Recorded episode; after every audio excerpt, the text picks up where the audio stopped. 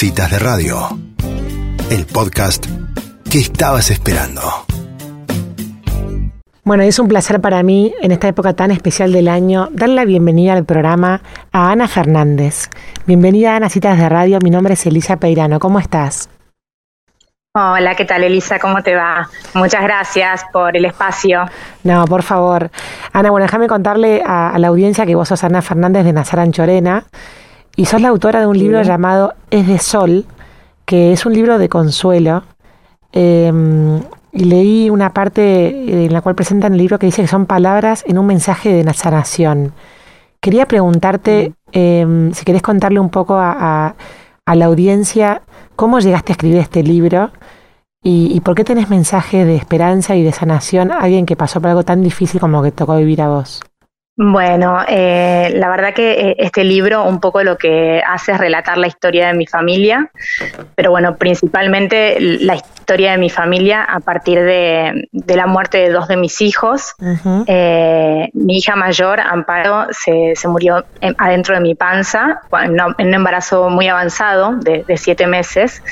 Eh, y bueno, después vinieron Simón, Blas y Santos, eh, mis otros hijos, y eh, Blas se murió en un accidente casero el 25 de diciembre del año 2018. así que bueno, la verdad que cuando algo tan doloroso te, te ocurre, te atraviesa, nos volvemos como a, nos enfrentamos con, con, nuestra vulnerabilidad, ¿no? Eh, es increíble que nosotros pensamos que controlamos la realidad, que controlamos todo lo que nos pasa y nos damos cuenta de pronto que somos seres muy vulnerables. Eh, y entonces yo ante este dolor tan inmenso, mayúsculo, me di cuenta que em, esto, bueno, era algo que, que, nosotros solos no podíamos salir adelante con, con esto. Eh, y la verdad es que yo principalmente, eh, bueno, fue, un momento en el que me volví a Dios de una forma muy profunda eh, me di cuenta que Dios había llevado a mi familia al desierto, ¿no? Es, creo que es una imagen muy, muy gráfica, donde uno se siente como perdido, eh, está asustado, salió de su zona de confort, y la vida te interpela, te dice, bueno, ¿qué vas a hacer ahora con, eh, con todo esto, con, todo esto que te está pasando? Entonces, principalmente la verdad es que lo que yo creo es que el dolor no hay que pensarlo como una carga, sino como un motor. Eh, el dolor tiene un efecto transformador enorme, gigante, eh, que en algún punto también nos hace libres, ¿no? Descubrimos que eh, todo lo que creíamos que necesitábamos de pronto no es tan importante. E-, este mundo en el que, en el que vivimos ahora, que que un poco nos, nos vende la, felicidad en paquetes, ¿no? Donde todo tiene que estar como muy prolijito y por supuesto eh, nos resulta inadmisible que algo fuera de nuestro control nos ocurra, más cuando eso supone la muerte de un niño, que es nuestro hijo. Eh, así que eh, para mí yo me di cuenta que este dolor yo lo quería abrazar, que podía ser una experiencia súper rica. Eh, y lo, pienso siempre al dolor desde, desde dos lugares, ¿no? Eh, el dolor como, como semilla de transformación que nos permite eh, conectarnos con la esencia de quienes somos y a su vez nos permite escuchar quién quiere Dios que seamos, ¿no? O sea, qué, lugar quiere para nosotros en este mundo. un sacerdote amigo una vez me decía que que, el, dolor es el megáfono de Dios, y es así, realmente es así, eh, nos invita a, conectarnos con lo más profundo de, quiénes somos y pensar realmente a qué estamos llamados. Y por otro lado, yo creo que también el, dolor eh, es algo que se puede ofrecer. Creo que es un, es un concepto que, que, lamentablemente se ha ido abandonando mucho con, con, el avance quizás de la modernidad y que a mí me encantaría ponerlo de moda otra vez, eh, porque ofrecer el sufrimiento que sentimos, además de darnos alivio y consuelo a nosotros, es una forma muy misteriosa eh, que no tiene que ver con, la podemos abarcar con el, entendimiento, de colaborar, eh, de colaborar con otros en el mundo, ¿no? O sea, obviamente Dios lo hace, ¿no? o sea, usa ese capital gigante para derramarlo en el mundo y transformarlo. Eh, nosotros tenemos, por supuesto, la posibilidad de llevar una vida de servicio hacia otras personas con nuestras manos y de la forma más humana y mundana que conocemos. Pero también esta es otra forma y es una forma eh, poderosa eh, que nosotros no sabemos cómo ocurre, pero yo sí sé que ocurre, ¿no? O sea, que yo creo que Dios junta todas nuestras lágrimas, una por una, eh, que para Él son valiosas, se le entiende el desgarro que siente una madre cuando esto ocurre, eh, sencillamente porque Él vio sufrir a la suya, ¿no? así que para mí, yo me di cuenta que nosotros, este, esto que nos había pasado, que era eh, extremadamente, era, eh, literalmente como, como, la imagen ¿no? De, de, la profecía María, ¿no? tener una espada atravesada en el corazón, me di cuenta que yo esta experiencia la quería como arrullar, ¿no? Que, que para mí, eh, para mi familia, esta iba a ser una experiencia sagrada. Y, yo no, no, pretendo como escaparle al dolor, sino resignificarlo, que es otra cosa. Y eso se logra con ayuda de, de Dios. Dios hace de la nada algo, ¿no? Dios, yo siento que Él sale a pescar en el barro y, y, logra, eh, y logra sacar algo. Eh, y que él iba a volver lo, lo que para mí era imposible, posible, ¿no? Eh, yo creo que, que, nadie puede sobrevivir a este dolor solo. Y, y, en un mundo donde, donde estamos acostumbrados a, como esto, al activismo humano, ¿no? Que, que todo se trata de, de, hacer, hacer nosotros mismos, por nosotros mismos y para nosotros mismos, yo sentí que lo, mejor que podía hacer cuando Blas se murió era rezar, ¿no? Eh, que para muchos puede ser una actitud pasiva, pero es todo lo contrario a eso. O sea, rezar no tiene nada de pasivo. Eh, es lo más activo que puede hacer el ser humano eh, y lo que más frutos da.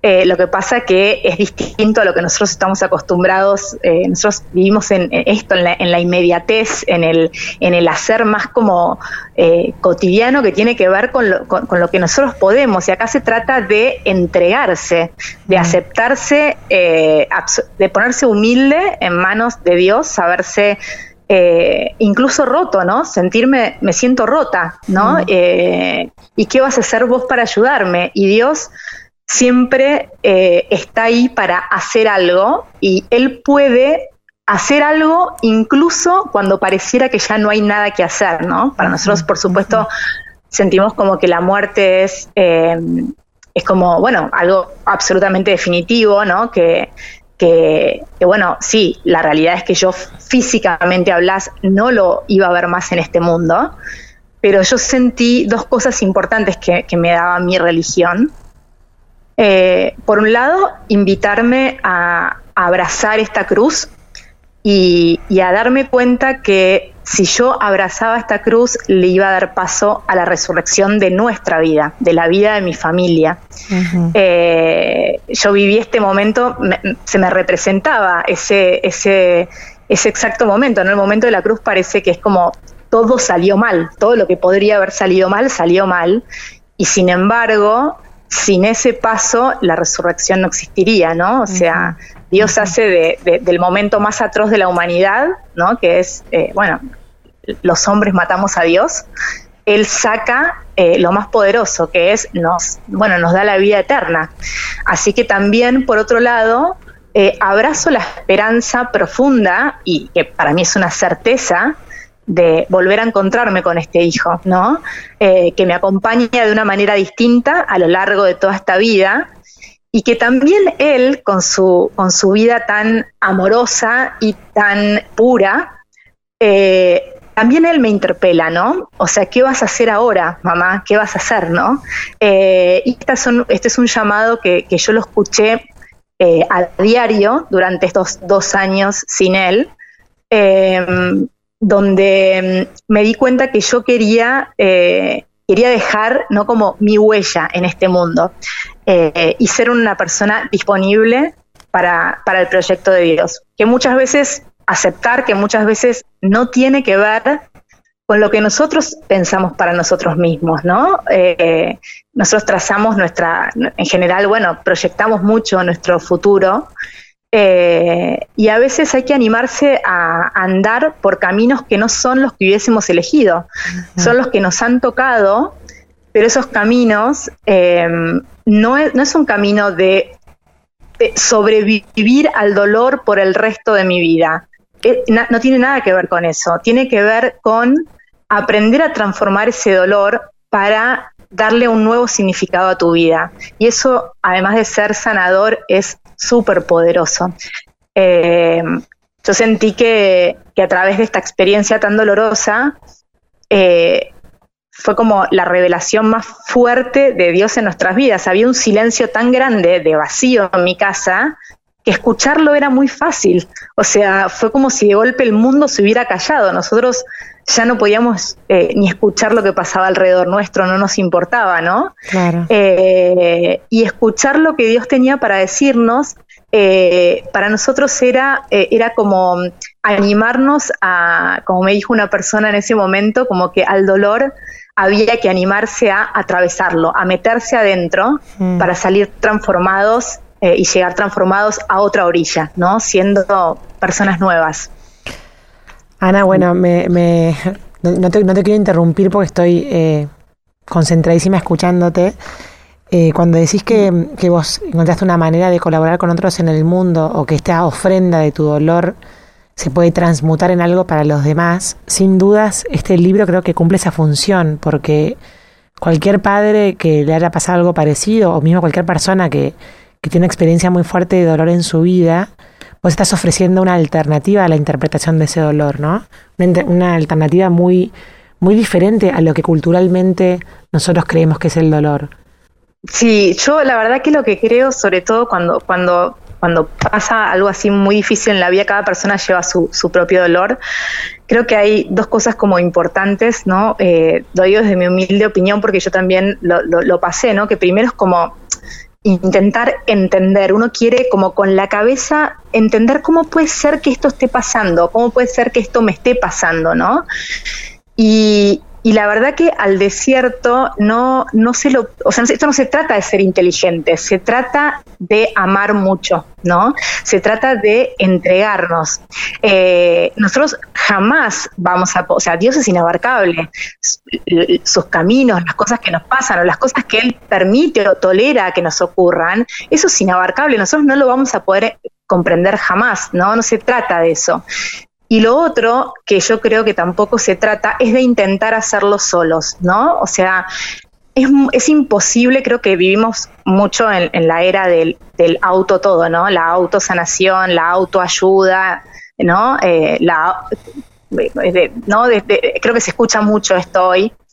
Y siento que, a veces es medio tramposo porque pareciera que eso nos hace poderosos, yo puedo, yo puedo, y en realidad es todo lo contrario, porque no hay nada eh, mejor que saberse necesitado de los demás, las personas que Dios pone en este mundo para que nos ayuden, que es tu hermana, tu vecina, tu mamá, tu amiga o una desconocida que pasó por una experiencia que, te sirve. Eh, personas de las que Él se sirve para, para, para, para, hablarnos y para ayudarnos y contenernos, pero también de la forma misteriosa en la que Él lo hace. O sea, jamás pretendería que nosotros eh, solo superemos eh, un dolor enorme, sino que Él lo carga con nosotros, nos enseña cómo. Eh, así que em, yo creo que, se trata como de expandir el corazón y callar un poco la mente, que, a veces es como muy tramposa, ¿no? nos deja como encerrados en círculos viciosos de los que nos cuesta mucho salir. Eh, yo creo que está bien sentir, por supuesto, tristeza y muchas veces enojo. Eh, todos esos sentimientos son humanos. Eh, y por supuesto, está perfecto sentirlos. yo creo que el problema es como quedarse estancado en esos sentimientos, porque son los que no nos permiten pasar a otros, ¿no? Pasar a, otros sentimientos que son muchísimo más eh, suaves, cuando uno se da cuenta que existe una vida posible eh, de eso hablo mucho en el libro, ¿no? De cuál es la vida posible, ¿no? Después de algo tan duro. Eh, existe una vida posible después de la muerte de un hijo y de un montón de otros dolores. Claro. Anita, ¿y en qué momento de todo este proceso de, digamos, de duelo y de, y de sanación que, iniciaste con tu familia, en qué momento te diste cuenta de que tenías material como para publicarlo en un libro? Me imagino que habrá sido una escritura personal primero y hiciste en algún momento el clic para decir, bueno, esto lo puedo eh, poner eh, en, digamos, en donación al mundo. ¿Hiciste una... o alguien te dijo, mira, la verdad que esto lo tienes que publicar o, o alguien te animó a hacerlo? ¿Cómo fue ese proceso? Mira, a mí siempre me gustó escribir, nunca había, es el primer libro que, escribo, siempre me gustó escribir desde que soy chiquita, tengo guardados todavía anotaciones, libretitas por, todo, por toda mi casa. Cuando Blas se murió, eh, para mí escribir siempre fue una forma como de ordenar mucho mis emociones, mis pensamientos, así que empecé a escribir. Eh, de hecho, es un libro que, que, un poco acompaña también mi proceso, no es un libro, digamos, todo, mis preguntas, como por ahí fui llegando a algunas respuestas, porque yo lo empecé a escribir, te diría, no sé, en abril, Blas había muerto en diciembre del año anterior, en abril y me acompañó, lo terminé hasta diciembre del otro año, ¿no? Ah, eh, así que fue todo mi recorrido durante ese año. Y tengo una amiga eh, sí, que, fue la que me impulsó, me dijo, eh, esto hay que publicarlo. Eh, y ella, bueno, fue la que, la que se ocupó, fue, es, una amiga así muy proactiva y, con muchas pilas, y ella fue la que se ocupó de, organizar todo para, para, la publicación. Nunca había pensado que, iba, que lo iba a hacer, pero bueno, fue como una sorpresa, fue un regalo para mí, la verdad. Qué bueno, qué buena Anita tener esa, esa gente alrededor, ¿no? Y, vos hablabas recién de, esa sensación de estar como que Dios ayudó a tu familia al desierto. ¿Qué le dirías a alguien que no cuenta quizás con, esa fe que se te escucha en tus palabras, que, la emanás con lo que decís? ¿Qué le dirías a alguien que, que no tiene esa fe en Dios y que se siente abandonado de Dios frente a una, circunstancia que no puede asimilar? ¿Qué le dirías a esa persona? Bueno, yo lo que creo es que em, no, o sea, hay un montón de gente que, le cuesta, o incluso gente que ya tenía fe y que en, un momento doloroso le cuesta sostenerla, ¿no? Mm. Eh, yo creo que Dios entiende esto, ¿no? Entiende como nuestra pequeñez, eh, lo entiende. Entonces, cuando yo creo que cuando no tenemos fe, hay que pedirla, ¿no? O sea, la fe es un regalo eh, y Dios la da gratuitamente. O sea, Dios la da, eh, que es otro, otro concepto que nos cuesta mucho entender en un mundo donde también todo se compra, todo se vende, todo tiene un precio. Eh, para tener fe, lo único que hay que hacer es pedirla y querer recibirla. O sea, no tiene mucho más misterio que eso. Es tan simple que nos cuesta comprenderlo, ¿no? Mm. una vez escuché a un, a un sacerdote que decía que, que, que a veces eh, para rezar eh, también era como un, ejercicio, ¿no? Nosotros ejercitamos, bueno, el cuerpo un montonazo, ah, es un boom ahora, ¿no? Eh, rezar también, ¿no? Y que quizás a veces uno por ahí empieza a rezar y, siente que no sabe ni qué decir, ni cómo, o que repite oraciones que le parece que no tienen, que, que, no tienen como contenido para uno en el momento que la está diciendo, y sin embargo Dios está orando igualmente ahí, ¿no? Poco a poco Él él es como, como si fuera como, como la, gota que cae siempre en el mismo lugar sobre la piedra hasta que la, hasta que la perfora. Eh, es algo muy sutil. Entonces, a veces hay que como que pasar la barrera de, em, de, esto, de, decir, bueno, yo siento que no creo, o, o, a veces del aburrimiento o de la distracción, ¿no? Y, ser persistentes, eh, como, como, como ejercitando un músculo, ¿no? Ser persistentes. Y yo creo que si uno lo pide realmente, Dios te lo da. O sea, estoy convencida, es una certeza total. Eh, es, simplemente eh, estar en actitud de, eh, de querer recibirlo. Buenísimo. Anita, ¿y cómo se preparan para vivir la Navidad? Bueno, para nosotros la Navidad, bueno, hoy es una, es una fiesta muy, muy, muy especial en casa desde que Blas se murió. Yo sí tengo como dos, dos sentimientos muy importantes con respecto a ese día. Uno es que, que yo siempre quiero que siga siendo un día feliz, eh, principalmente para mis otros hijos, eh, que ellos saben que la Navidad es, es motivo de alegría porque, porque, porque Dios nace, ¿no? O sea, Jesús viene a nacer a, este mundo, ¿no? Eh, y, yo nosotros, bueno, lo que hacemos especialmente en las Navidades es eh, invitarlo, ¿no? Transformar nuestra casa en la cueva de Belén, ¿no? Y, invitarlo a él a nacer en nuestra casa, a nacer en nuestra familia, ¿no? Yo creo que cada Navidad se renueva como ese compromiso suyo de, eh, venir a traernos la vida con mayúscula. Mientras nos toque peregrinar esta, transformándola y y cuando lleguemos también nosotros en el momento que nos toque al otro lado. Así que la vivimos con mucha fe y además también eh, celebramos, eh, eh, que para mí es el, ese fue el día más importante de la vida de Blas, ¿no? Ese 25 de diciembre fue el día que él lo vio a Dios. Entonces, para mí, yo lo acompaño con mi corazón a Blas todos los 25 de diciembre en ese paso tan grande que él dio con, con, por supuesto, mi, muchas veces mis lágrimas de, madre, que son eternas, que van a ser para toda la vida, pero eh, lo acompaño también con una emoción, con una emoción, me imagino esa escena y me, bueno, me, genera una emoción tan profunda que me quedo como sobrecogida de tanto amor, te digo la verdad. Bueno, nos emocionas a nosotras con este, con este final de la nota, así que muchísimas gracias por estos minutos en citas de radio. No, por favor, muchísimas gracias a ustedes por, por, darme este espacio. ¿eh? Bueno, un saludo inmenso y que pasen una lindísima Navidad en familia. Gracias, saludos para todos y feliz Navidad. Adiós. Bueno, y así pasaba una madre que ha transformado su dolor de haber perdido a su hijo, dos de sus hijos, en un libro llamado Es de Sol, que es un libro de consuelo y es un libro de esperanza.